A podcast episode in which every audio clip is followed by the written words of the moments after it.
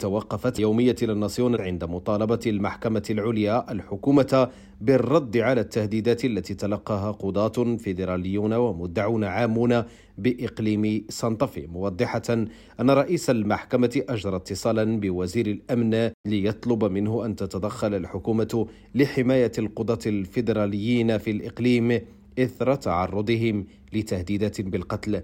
الأسبوع الماضي. وبالبيرو توقفت يومية بيرو بنتيونو عند تصريحات رئيسة حزب القوة الشعبية وزعيمة المعارضة كيكو فوجيموري نجلة الرئيس الأسبق والتي قالت فيها إنه على الرغم من أن البيرو تستحق تنظيم انتخابات مبكرة إلا أنها لا تنوي المشاركة كمرشحة في الوقت الراهن.